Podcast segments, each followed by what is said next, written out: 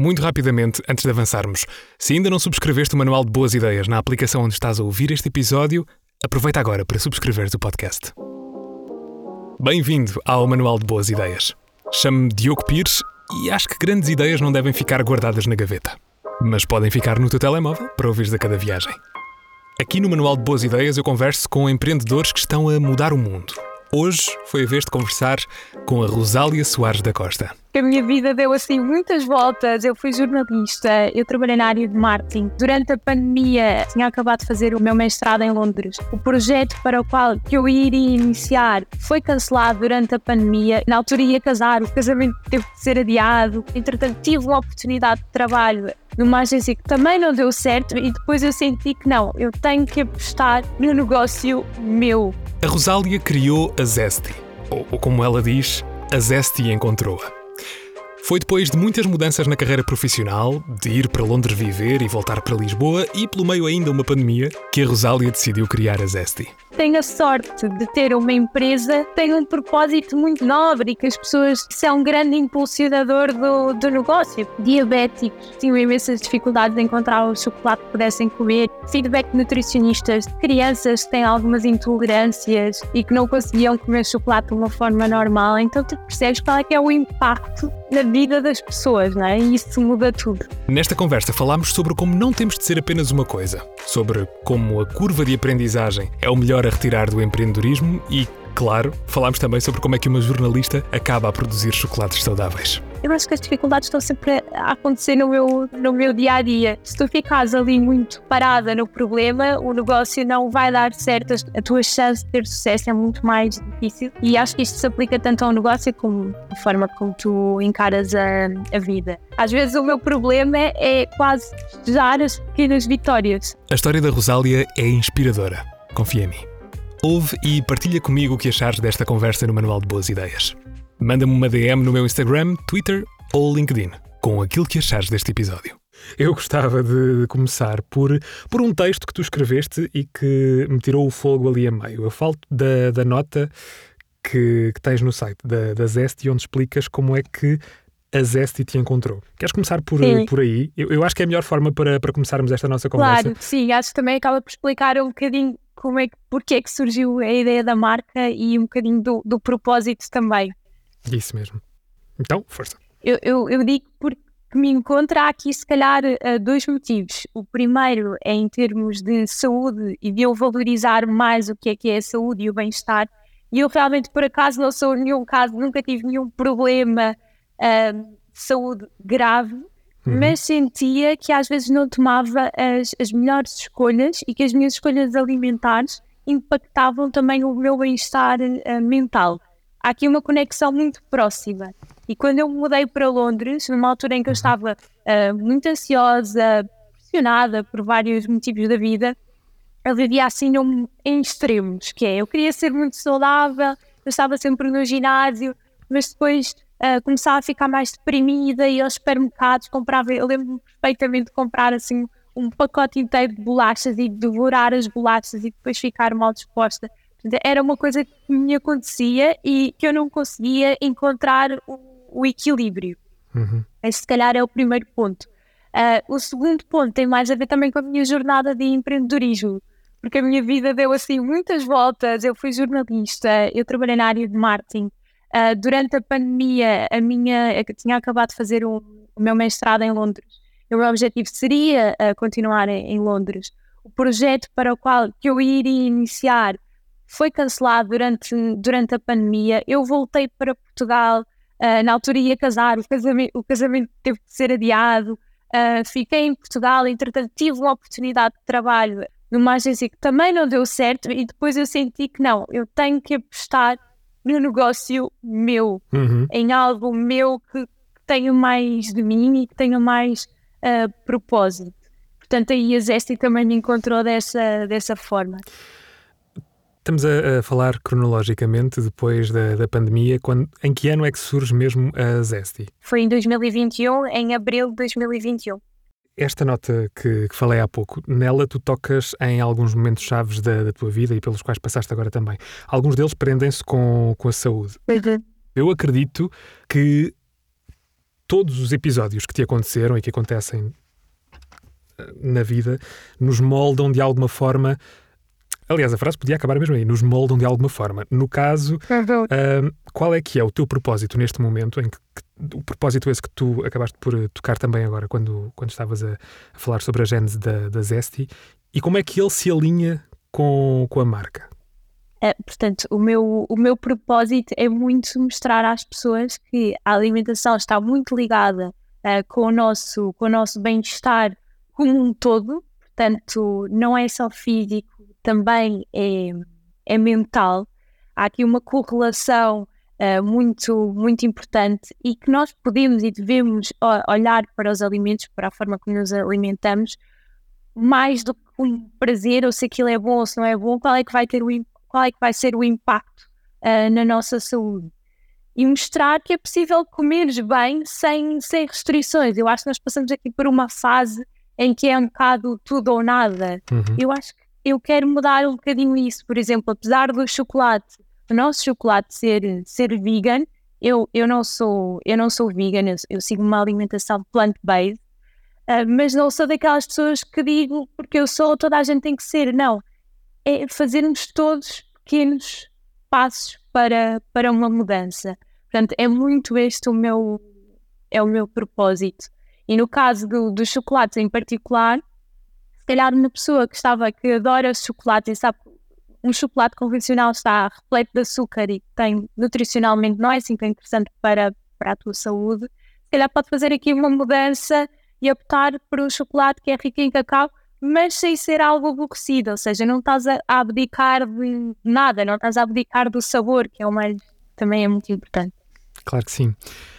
Ao ouvir-te falar e, e, e, percebendo que o teu background, sobretudo em termos de formação, tem muito está muito ligado, olha, com aquele que também é o meu, eh, em termos de comunicação, jornalismo, marketing Sim. e depois também marketing digital. Como é que tu saltas daqui para a indústria alimentar que know-how é que tu foste procurar ou não para, para dar este salto, porque são, são duas realidades que não estão necessariamente, eh, que não se cruzam necessariamente, não é? Sim, não se cruzam, mas já sei aqui uma coisa em comum que, que eu acho que tu vais perceber, que é como jornalista e também como, como especialista em marketing, acho que tens de ser uma pessoa muito curiosa, tens de estar sempre à procura, tens de estar sempre disposto a aprender. Certo. E foi isso que aconteceu, realmente não tinha nenhum background uh, na indústria, na indústria alimentar, mas não vejo isso de todo como uma, como uma desvantagem, lá está, eu acho que sou uma pessoa curiosa, fui atrás, fui aprendendo, ainda estou a aprender, lá está, porque isto não é um processo que termina logo, é tu estás disposto a aprender uh, todos os dias. E como é uma coisa que realmente me apaixona, uh, não sinto que quer que seja um, um, esforço, não é? Faz parte uhum. da, minha, da minha caminhada, da minha aprendizagem. Qual é que é a memória mais longínqua que tens e que de alguma forma te liga àquilo que fazes e que és hoje na, na Zesty? É assim, para a Zesty em concreto não é uma memória assim tão longínqua, porque foi um processo um, que acaba por ser recente. Portanto, se calhar lembro-me de estar em Londres e, e, de fazer os meus próprios doces em casa, ou seja, eu senti depois neste processo, estava a tentar ser um bocadinho mais, mais saudável, mais consciente, mais equilibrada e comecei a cozinhar muito, uh, deixei de comprar produtos tão processados, a fazer os meus doces em casa, a pesquisar, a mudar completamente o meu leque de opções. Se calhar com a Zesty é mais relacionado com isso. Uhum. No jornalismo, claro que consigo ter essa memória, lembro-me de ser miúda e de escrever para o jornal da escola desde, desde a primária. Uh, isso realmente estava na minha gênese, essa parte. Agora, o chocolate, não, realmente não estava na minha gênese desde criança a não ser pelo facto de, claro, que adorava uh, chocolate como todas as, as crianças. Claro, claro. Ser, a minha avó adora chocolate uh, e o meu maior objetivo é, é que ela adore Zesty tanto como os outros chocolates uh, que, ela, que ela consome. Quando falas em jornalismo ainda há aí paixão que eu sinto. Ah, sim, sem dúvida. Acho que foi... Pronto, era uma profissão que, que me apaixonava muito e, e que me fazia muito, muito feliz. Mas pronto, depois uhum. a vida eu acho que tu podes te ir eh, adaptando e podes sempre encontrar partes daquilo que tu gostes, mesmo estando em áreas, claro em áreas diferentes. E eu também estou muito contente porque a Zesty permite-me permite-me fazer tanta coisa diferente ao mesmo tempo, sabes? Neste momento eu não estou só não estou só na parte do marketing, como eu percebo logística, como eu faço comercial, como é, é tão diverso e eu adoro isso, que é algo que também está comum no jornalismo, não é? Tu acabas por falar com pessoas de, de todas as áreas e era isso que eu gostava nessa profissão, que era nada era nada monótono. Exatamente, exato. Nunca, nunca consegues prever aquilo que, que a atualidade te vai dar e construir em cima disso. Sim. Corrijo-me se eu estiver errado, a tua formação passa mesmo por comunicação, não é? Comunicação social no início. Sim. Depois tiras um, um mestrado e especificas-te em comunicação estratégica uhum. e depois então uh, digital marketing em Londres, é isso? Exatamente, sim. Eu já tinha aqui alguma experiência em Portugal, mas sentia que não tinha muitas bases em termos de marketing Uhum. Uh, e foi por isso que fui para, para Londres uh, estudar. Tu lançaste uma marca de chocolates que aparece no mercado com um propósito diferenciador. E, e, sobre, este, sobre esta questão de, da diferença do chocolate da, da Zesty, nós, nós já vamos tocar mais à frente. Mas antes, eu, eu tenho muita curiosidade em, em, saber, no momento em que tu decides, porque ainda agora estavas a dizer, a, a, memória mais longínqua, que não é assim tão longínqua, que te liga àquilo que fazes hoje na Zesty, vem da pandemia. Uhum. Muitos de nós cozinhávamos em casa pois. e durante a fase da, da pandemia houve uma série de. Houve um boom, quase, eu sinto, de, de lá está, de uma procura por, um, por hábitos de vida mais saudáveis eu falo por mim que nunca tinha feito nada e que de repente, quando me vi fechado em casa, comecei a mandar vir coisas para. Até pão de banana eu fiz, mas se bem que é um bocado clichê, né? toda a gente fez pão de banana em casa sim, durante a pandemia. mas tu pegas nisso e dás o salto, claro. Quem é que na, na altura em que tu tens esta ideia, quem é que acreditou em ti? Olha, eu acho que eu tenho muita sorte porque eu tinha muitas pessoas a acreditar, a acreditar em mim. E se calhar se não tivesse esse, esse apoio a Zesty não, não existiria, mas uh, o meu marido que, que, sempre me apoiou, uh, os meus pais que sempre disseram vai, Uh, tenho a certeza que vai dar certo. Se tu deres o teu melhor, tu vais conseguir. Uh, a minha avó, na altura, eu antes de criar a Zesty, eu tinha uma outra ideia de negócio que também estava ligada com a alimentação saudável. E a minha avó, desde o primeiro momento, lembro perfeitamente de estar em Lisboa, ainda na fase da pandemia, ligar e, e ela me dizer para eu avançar.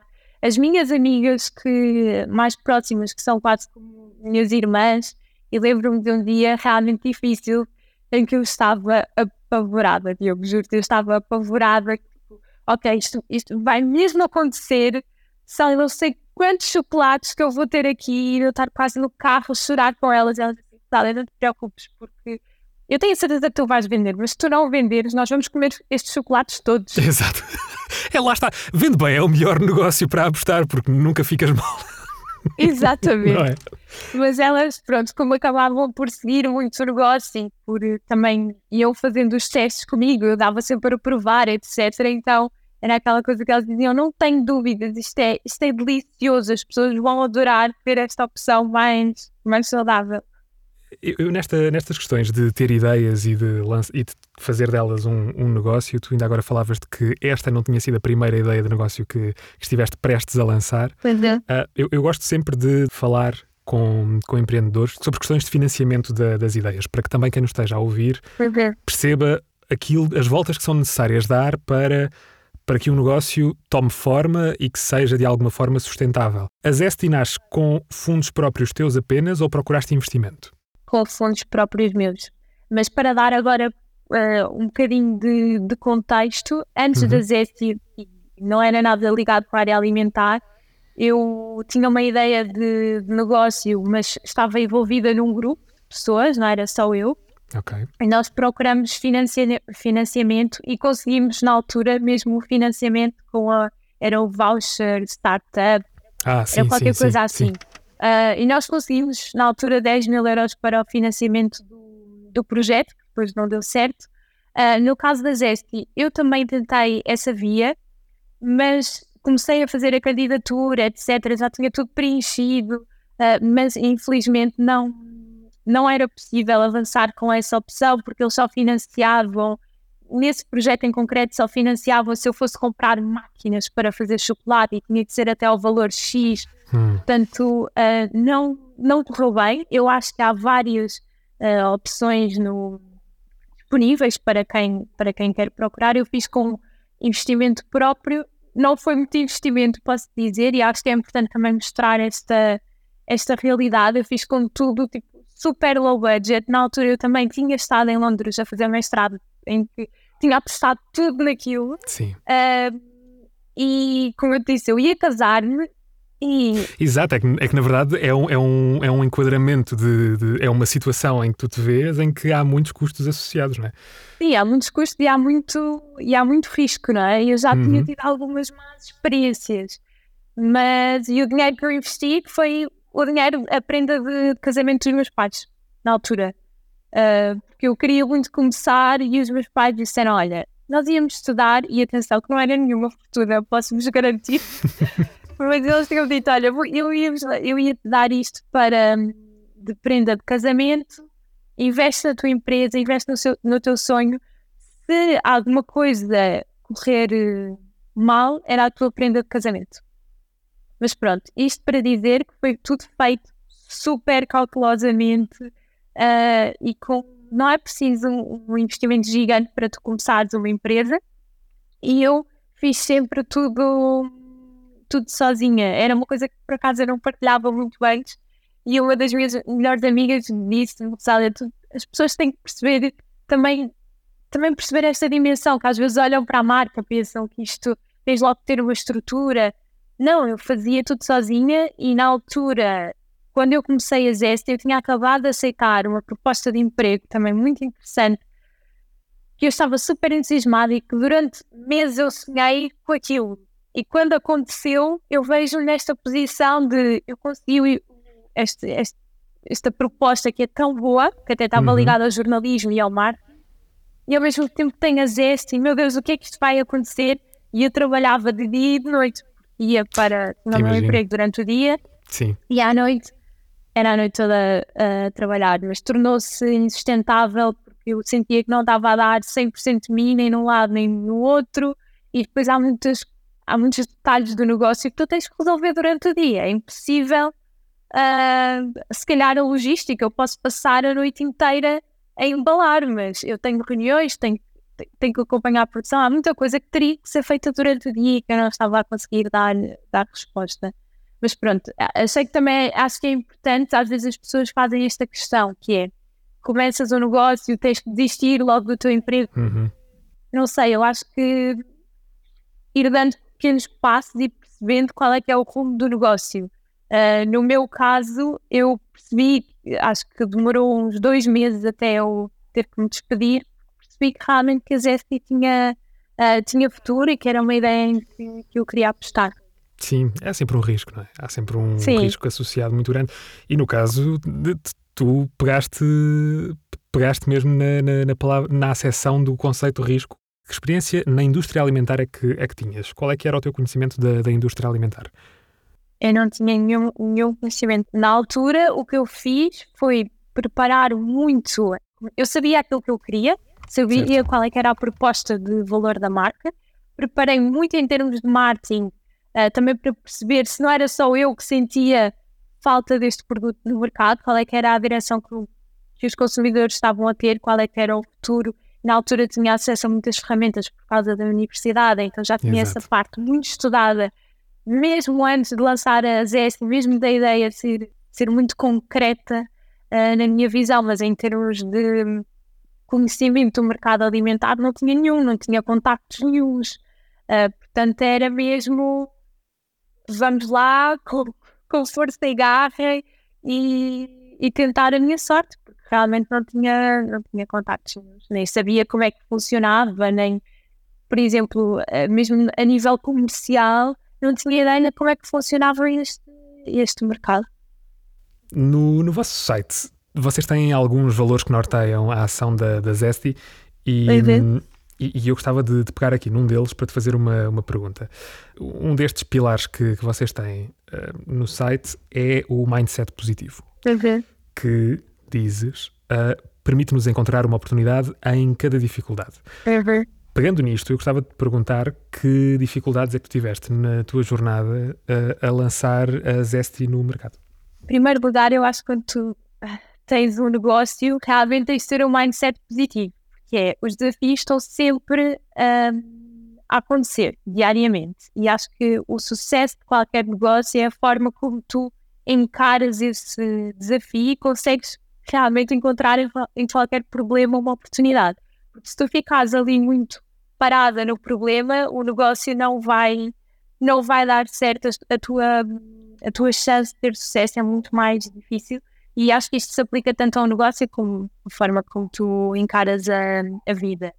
Em termos de dificuldades ao longo do, do processo, é difícil dizer-te dizer uma, porque quando tu começas é tudo, é tudo desconhecido. Se calhar foi encontrar o parceiro certo um, para produzir uh, os chocolates e conseguir chegar ao resultado uh, final. E depois, na altura, também queria muito que quando lançasse a marca já estar em pelo menos algum espaço de venda físico, portanto, em algum retalhista. Uhum para não estar limitada só online, como é que eu devia apresentar o produto, como é que eu ia chegar à pessoa certa. Portanto, isso também foi, foi uma das dificuldades. E pronto, eu acho, eu acho que as dificuldades estão sempre a acontecer no meu, no meu dia a dia. Às vezes o meu problema é quase que festejar as pequenas vitórias, sabe? Sim. Parece que está sempre sim, a acontecer sim, mais sim, alguma coisa. E parece que o objetivo é sempre já, eu, já o amanhã, sabe? Uhum. Sim. Mas convém também que tires algum tempinho para, para olhar para os achievements que, que vais conseguindo claro. que vais conseguindo obter, claro. É isso, é esse o meu grande é o meu grande desafio. Com tudo isto, e eu acho que, tendo em conta que estamos a passar aqui pela, pela conversa das dificuldades e de, destes pequenos achievements, como é que tu te mantens motivada no, no trabalho que fazes diariamente com a Zesty? Falando um bocadinho de eu como pessoa, eu posso dizer que eu não sou uma pessoa extremamente uh, positiva. Hum tenho esse, tenho esse problema que é, estou sempre, sempre com medo, mas aprendi que o medo nunca te pode, nunca te pode parar. Eu sei que existem cenários negativos, mas tento, ok, pensar o que é, o que, é, que é a pior coisa que me pode acontecer e, e superar isso. O exercício físico é uma coisa que me ajuda muito, porque eu acordo logo a pensar em problemas e como é que eu vou resolvê-los, etc. E é aquele momento que eu consigo não estar a pensar nos meus problemas e estar mais no momento, sabes? Uhum. Estou a dar tudo naquele momento e tento focar. Eu não faço meditação nem nada disso. Acho que isto é um bocado uma meditação ativa em que eu penso, ok, eu sou capaz de superar, eu consigo. É, é aquela altura do dia que eu ponho mesmo todos estes pensamentos na, na minha cabeça e que saio de lá com mais, sai com mais garra, sabes? Para para conseguir resolver os meus, os meus problemas. E depois acho que também tenho a sorte de, de ter uma empresa que tem um propósito muito, muito nobre e que as pessoas depois também acabam por dar o feedback. E isso é um grande impulsionador do, do negócio. Pessoas desde diabéticos uh, que tinham imensas dificuldades em encontrar o chocolate, o chocolate que pudessem comer e que dão esse feedback feedback de nutricionistas de crianças que têm algumas intolerâncias e que não conseguiam comer chocolate de uma forma normal. Então tu percebes qual é que é o impacto isto tem no, na vida das pessoas, não é? E isso, uhum. isso muda tudo. Na semana passada, uh, esta conversa teve para acontecer já algumas vezes, a nossa conversa, uh, uhum. ora porque eu não conseguia, ora porque nós não conseguimos aqui encontrar uma, uma, uma cena que, uma hora que coincidisse dar para os dois. Mas a nossa conversa teve para acontecer na semana passada, entretanto, não aconteceu. Eu vi nos teus stories, porque, claro, quando tu me mandas uma mensagem a dizer que vais estar na fábrica, eu fiquei mais atento à, à comunicação que, que, estavas a fazer. Uhum. E eu vi que puseste no, no Instagram alguns uh, stories onde são produzidos os vossos produtos. Uhum. E eu adorei, adorei ver que, que, estavas a acompanhar o processo todo. Quão por dentro da, da, atividade é que tu estás? Tu acompanhas o processo todo? É uma cena que fazes regularmente ou foi uma coisa pontual agora? Não, não é uma coisa que eu consiga acompanhar em, em todas as produções, porque toda uhum. a produção do chocolate é feita no norte do país. E apesar de eu ser do norte, eu sou de Santa Maria da Feira, eu vivo em Lisboa, então não consigo estar sempre lá, mas tanto quanto possível, contigo prefiro estar, estar próxima. E acho que é essa a vantagem de também de produzir em Portugal. Tu conheces as uhum. pessoas que fazem chocolate, conheces melhor tipo, todas as fases do processo.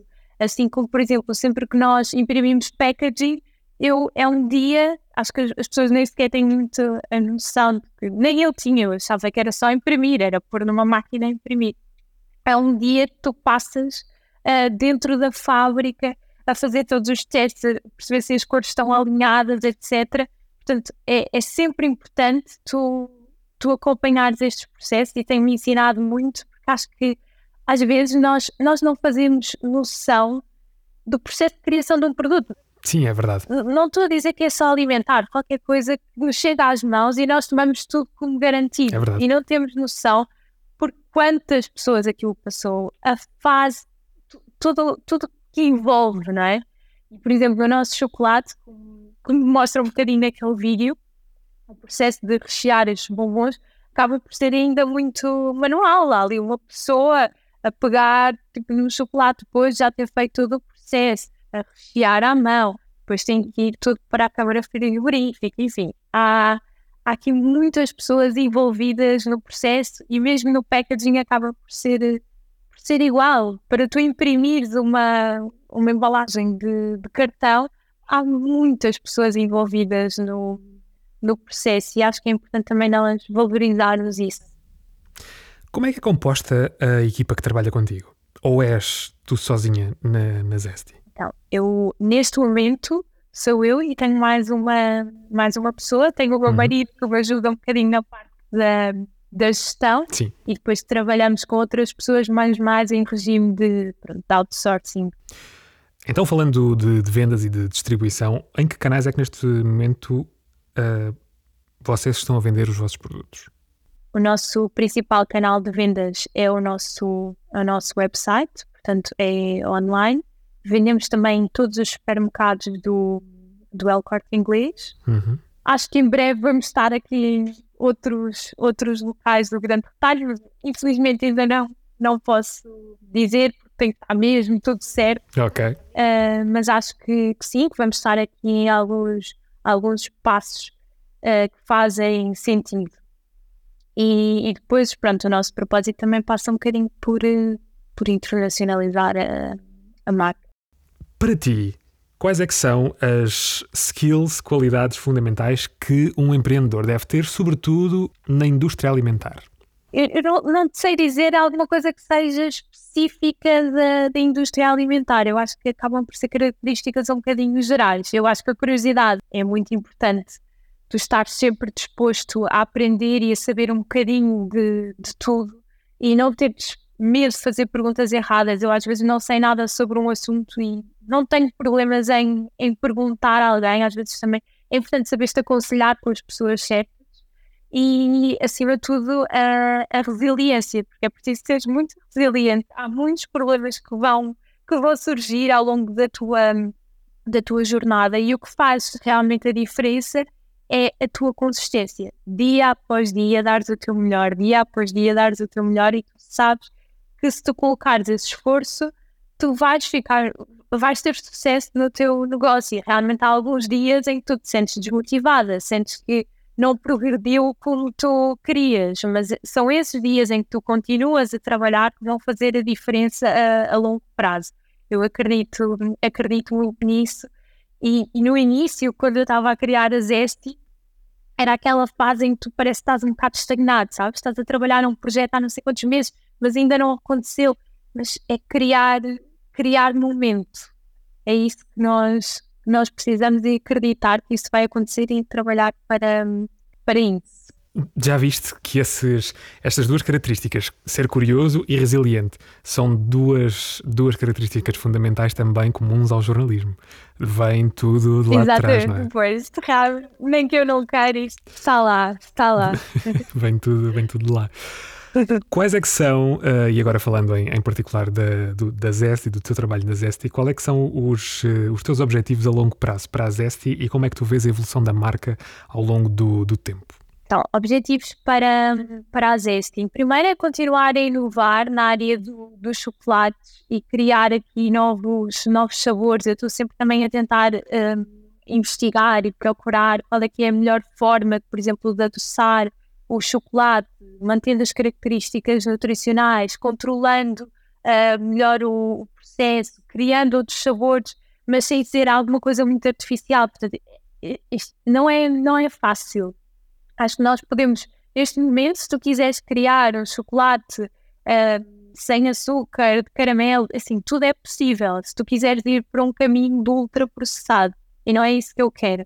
Portanto, eu quero continuar a apostar e a inovar no, em, em termos um chocolate que é nutricionalmente equilibrado e realmente delicioso e procurar os melhores ingredientes para isso. Alargar a nossa gama de, de produtos também, uh, não só em sabores, mas ter outros produtos diferentes, sempre com base no, no cacau, e depois expandir a marca para, para outros países, para, para levar Zesty para, para o mundo, não é? Ambicioso. Sim, é ambicioso, mas vamos, vamos conseguir. É isso mesmo. Daquilo que, que investigaste para lançar a Zesty uhum. e da tua experiência também deste último ano e meio Sim. à frente da, da Zesty, quais é que são os maiores erros na criação de novas marcas? No caso na indústria alimentar, sim, porque de certeza que fizeste o teu benchmarking uhum. e percebeste o que é que, o que, é que, o que, é que se faz no, no mercado. Eu acho que um dos maiores erros é tu não saberes muito bem para onde é que tu queres ir e para quem tu queres comunicar. E eu acho que isso era uma das coisas que eu tinha mais alinhada na marca e, sabia exatamente qual é que era o produto, quais é que eram as características e para quem é que eu tinha, estava a comunicar e como é que eu ia comunicar esse produto, como é que eu ia fazer com que as pessoas uh, o desejassem, como é que eu ia educar também, de certa forma, o consumidor para perceber os benefícios. Uhum. Eu acho que às vezes as marcas também acabam por ficar um bocadinho confusas nisso. E primeiro não sabem muito bem qual é que é o propósito, uh, tentam tudo e mais alguma coisa e depois acabam por não acrescentar valor, as pessoas não se, não se identificam, não reconhecem a marca como uma autoridade naquele segmento em, em particular, porque eu acho que esse é um dos maiores erros. E tu bebes muito dessa, dessa experiência que o teu background te dava de comunicação e marketing, sobretudo. Aquilo que, que estás a falar é marketing, é posicionar um, um, produto no, no mercado. Exatamente, sim. Acho que foi muito positivo uh, nesse aspecto. Como eu te disse, eu estive em Londres a estudar marketing, mas depois quase não tive oportunidade de continuar esse percurso, mas apliquei todos esses conhecimentos na, na Zesty. Claro que sim. Eu gosto muito de, de olhar para esta, para esta coisa de, de, ter ideias e construir negócios como, uhum. como uma aprendizagem constante, e tu ainda há pouco dizias exatamente o mesmo. O que é que já aprendeste neste tempo à frente da Zesty? Já aprendi tanta coisa, Diogo. Se me perguntares o que é, qual é a melhor coisa de ser empreendedora, eu acho que é a tua curva de aprendizagem. Porque não há nenhum tipo, emprego no mundo que te vá dar tanto conhecimento e tantas capacidades como seres empreendedora, porque tu fazes de tudo em, em simultâneo. Uh, não há aqui grandes. Pronto, e principalmente quando tens assim uma empresa pequena a começar, em que, é, está tudo centrado em ti, não é? Uhum. Então tu tens que desenvolver todos os papéis ao longo do dia, o que te faz com que também tu aprendas, aprendas muito, contactos com muitas pessoas. Também era a coisa boa de jornalismo, tu estavas sempre a aprender com, com muitas pessoas diferentes de, de áreas distintas se calhar quando tu estás numa empresa tens aquele. Há, há aqui mais um coletivo, não é? Não depende inteiramente de ti, depende uma parte de ti, mas como empreendedor numa pequena empresa acaba por ser, por ser diferente. Que é desafiante. Que conselho é que darias a novos empreendedores que querem lançar os seus próprios negócios hoje? Se calhar é mesmo, é mesmo este não ter medo de falhar, ou melhor, tu podes ter medo, mas não podes deixar que o medo te, te impeça de avançar. Isso, por acaso, foi algo que eu, eu aprendi com uma pessoa que, com quem trabalhei, muito antes disto da, da Zesty, mas eu estava com medo de tomar uma decisão e essa pessoa virou-se para mim e disse: tu vais ter sempre, vais ter sempre medo, mas o, o medo só não te pode é parar. Este é o primeiro conselho para quando estamos assim a iniciar um negócio e não sabemos o que é que, o que, é que nos aguarda no futuro. E quando tu lanças uma, uma marca, eu acho que há aqui uma, uma curva de emoções. O início é muito interessante, é espetacular. Os primeiros 3 a 4 meses lançaste, todos os teus amigos estão, estão super interessados, toda a gente viu, etc. Mas se calhar passado meio ano, aí é que outras dificuldades começam a, a surgir e precisas de crescer, precisas de, de aumentar em, em vários setores e eu acho que aí é que tu tens que ser realmente muito persistente para uhum. continuar, para ter foco nos teus, nos teus objetivos e para delineares uma, uma estratégia. Ouvir-te falar e ouvir, uh, ouvir-te contar a tua história e o teu, teu papel na, desde a criação, da, desde a fundação da Zesty uhum. uh, e o facto de apesar de não seres uma, aquilo que hoje em dia se glamoriza também como uma solopreneur, uh, também não é muito longe disso. Uma dúvida que me assola a mim quando eu estou a, a, a conceber as minhas ideias ou a procurar um caminho para as trazer à vida prende-se muito com a questão de delegar tarefas, confiar noutras pessoas, quando na verdade a ideia está aqui perfeita dentro da, das nossas cabeças, não é? Quão quão desafiante é chegares a um momento em que tens de delegar alguma coisa porque eventualmente tens tanto ou mais a ganhar se, se trouxeres outra pessoa, mesmo que as coisas não vão no caminho que, que tinhas idealizado in, inicialmente. Quão desafiante é que é, essa, é, que é essa, essa parte? É muito desafiante quando estás a falar de uma, sei lá, é como se fosse o meu bebê, né? é um projeto Exatamente. tão teu e tu tens uma ideia tão fixa que é que é desafiante, mas eu, por acaso, ao mesmo tempo, sou a pessoa que eu gosto de ouvir a opinião de outras pessoas, ou seja, eu gosto sempre de discutir e de ter uma segunda opinião. Portanto, isso para mim acaba por não ser uma dificuldade. E eu também reconheço que eu não sou, não sou a melhor, não sou a melhor designer. Eu às vezes imagino uma embalagem na minha cabeça, mas gosto de perceber, ok, tendo em conta estas ideias e o que eu dei, qual é que é a perspectiva que outra pessoa pode ter sobre o assunto? Deixa-me ter uma, uma, terceira, uma terceira opinião. E acho que isso, isso no futuro, neste momento, a Zeste é e, e no, no, a equipa é muito, muito, muito reduzida. Mas é uma coisa que eu tenho como grande objetivo, que é pensar como é que eu quero construir uma equipa, como é que eu vou ser uma boa líder para esta equipa, como é que eu vou acrescentar valor a, a estas pessoas, reconhecendo o valor delas e podem ajudar na, na marca também, não é? Porque acho que ninguém faz nada sozinho. Uh, portanto, é, é, muito importante perceberes que o papel de outras pessoas e não estares totalmente uh, centrado em ti e no que tu queres. Em que momentos é que já tiveste é que já tiveste de deixar ir? Deixar ir. Olha, por acaso estou-me a lembrar agora do exemplo, do exemplo concreto, o nosso creme de, da Velei Cacau neste momento é o nosso o best-seller da, da marca. E ele ficou uh, muito tempo sem ver a luz do dia. E porquê? Porque eu queria uma embalagem de vidro. E queria a embalagem de vidro porque, porque achava que seria mais ecológico, porque é mais premium, porque achei que tinha muito mais a ver com a marca. E apesar do produto em si estar finalizado, a nível de produção não era, não era possível utilizar como embalagem, uma embalagem de vidro, porque isso uh, tem, tem implicações logísticas complicadas, em termos de segurança alimentar, etc. Todo o processo tem que ser diferente. Okay. E eu cismava naquilo, queria tanto aquilo, eu vi opções de produzir o meu creme de avelã e fui falar com outras fábricas para conseguir comprar os vidros não, não sei onde e comprar os vidros e depois levar o creme para outra fábrica que só embalava. Enfim, isto durante meses, a ver preço, a ver logística, etc. Quando só estive a, a perder tempo num, num detalhe, não é? Às vezes não, não é logo tudo perfeito e tu não és dona da, da razão, porque no final do dia cheguei à conclusão que nada fazia sentido. Nem em termos logísticos, nem em termos de preço, nem em termos ecológicos porque eu só ia estar a, a desperdiçar produto no final, no final do dia.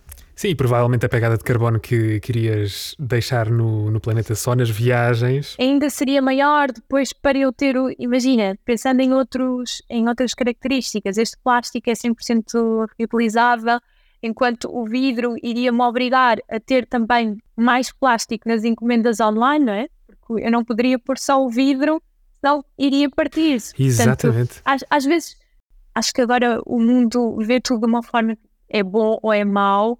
Há um bocado aqui a demonização do, do plástico. Claro que é preciso uh, diminuir, mas temos que pensar quando é que faz sentido e quando é que não, quando é que não faz, ou quando é que nós, para sermos tão uh, sustentáveis, se calhar nós estamos a olhar para outros fatores, não é? Portanto, ver todos os lados da equação. E felizmente hoje em dia, e cada vez mais eu vejo que, que parte também das marcas, e, e, no caso falar eh, em particular da, da, indústria alimentar, já vem muito, já é uma, uma cena muito mais recorrente vermos as próprias marcas uhum. a promoverem a literacia nesse, nesse sentido. Ou seja, não é assim tão tanto ao mar ou tanto à terra eu comprar uma embalagem de plástico e sentir-me mal com isso. Se calhar é mais interessante até pegar naquela embalagem e reutilizá-la a ponto de não ter de comprar Exatamente. outra. Exatamente. É esse, é esse o caminho, não é? Tu utilizares tanto, muitas vezes, ele se calhar vai ter um impacto uh, menor do que outro material, não é? Portanto, o uhum. nosso desafio é utilizar esse, esse material o maior número de vezes possível, não é?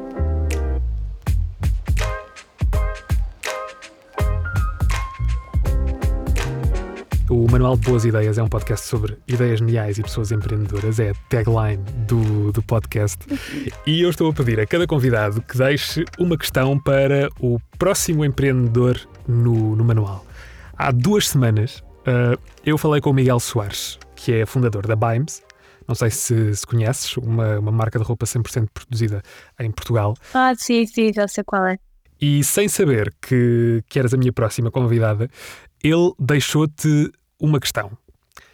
O que é que te levou a fugir de uma carreira dita normal das 9 às 5? No meu caso não foi muito fugir, não é? Porque eu até estava num momento, vá, positivo, estava a começar um novo cargo. Acho que no meu caso foi muito mais, estava muito mais alinhado com o meu propósito e com o que eu queria construir uh, para o meu futuro e ser uhum. mais dona uh, do meu destino. Isso também acho que é algo que é importante e que eu, que eu tinha essa, essa vontade. Se calhar por algumas experiências menos positivas que tinha tido no passado, essa, essa vontade de ser eu a decidir para o bem e para o mal. Se bem que nós estamos sempre expostos a inúmeros fatores externos, não é? Verdade. Mas eu queria estar um bocadinho aqui mais em, em controlo do que numa carreira das, das 9 às 7.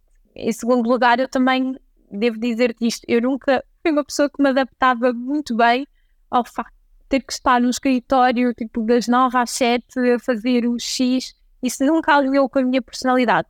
Desde o início, desde o meu primeiro emprego, se calhar uh, como jornalista foi quando eu senti menos isso, porque estava exposta a muitas realidades, os dias eram muito diferentes, então eu sentia menos isso. Uhum. Uh, Lembro-me que na altura estava na agência e sentia um bocadinho mais essa, essa não é uma desilusão, mas não me sentia tão bem com, esse, com, essa, com esses horários. E eu sei que isto é uma característica muitíssimo pessoal, uhum. nem todas as pessoas são assim. Há pessoas que adoram ter essa rotina, portanto, somos todos diferentes. Não estou a dizer que é bom ou que é, ou que é mau mas eu nunca, nunca me adaptei a isso. É uma mentalidade ainda muito fabril, não é? Da altura da, uhum. da Revolução Industrial, quando, quando, quando era tudo muito industrializado, e aí sim era picar o ponto, porque o trabalho era sempre o mesmo, muito cíclico, era quase mecanizado, uhum. e, e quanto mais tempo se trabalhasse, mais se produzia. Hoje em dia não é assim. Pois, já não é assim, não. Eu sinto que já há muitas empresas a, a mudar um bocadinho a mentalidade. Também acho que há outras no extremo oposto, que é tu tens que estar uh, eh, 100% disponível sempre. Isso também é, acaba por ser complicado, ou seja, eu se calhar como, como dona da minha empresa realmente tenho que estar 100%, 100 disponível. Sim, é verdade. E esse é o ponto, quando és empreendedor não há, não há férias, não há, não, tu tens de estar ligado àquilo todos os dias, ou melhor, não tens, mas. Sim, mas é um pouco quase impossível, não é? É impossível não estar, é impossível desligar disso. Eu às vezes digo que a Zeste é o meu bebê, porque eu neste momento não me imagino a ter um, um filho, porque acho que a Zeste ocupa tanta minha energia que eu não era capaz. Percebo, consigo perceber, consigo perceber. Bom, olha, esta era a questão que, que o Miguel te, te deixou, sem saber que eras tu. Da mesma forma, não saberás quem é que é o próximo convidado, até porque neste momento nem eu sei ainda, mas Sim. é o teu momento agora. Que pergunta é que gostavas de deixar ao próximo empreendedor convidado aqui no Manual de Boas Ideias? Então, próximo empreendedor, se calhar perguntava qual é que foi assim o maior, o maior falhanço na jornada até agora e o que é que ele aprendeu com isso. Qual é que foi assim a grande, a grande aprendizagem? Ok. Porque acho que nós aprendemos muito, aprendemos mais a falhar do que às vezes com o nosso, com o nosso sucesso. Portanto, é uma reflexão que eu vou tentando fazer e que, que acho interessante ouvir de outros, de outros empreendedores. Permites-me que te devolva essa pergunta? Por acaso, é, é, uma, questão, é uma questão difícil. Isto, isto é uma indústria um bocadinho complicada, não é? Porque ficas tanto tempo em testes que depois, quando tu já tinhas o teu timing para lançar o, o produto, já passou tudo do que tu tinhas um, estipulado como timings e depois tem que ser tudo a correr.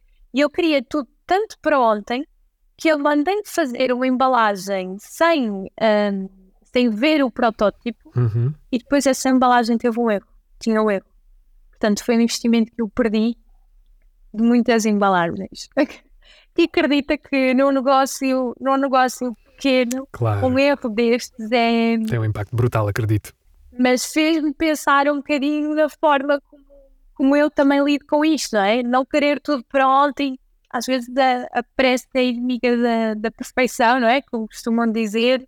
É importante seres muito rápido e ágil no- nos negócios, mas também estabelecer processos para que não existam este tipo de falhas e ter todas as garantias antes de avançares, porque depois estes erros custam caro.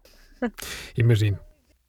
Olha, eu estou a tentar criar aqui um hábito no, no podcast de terminar todas as conversas com uma pergunta que pode ou não servir de gancho para futuras entrevistas que, que deres.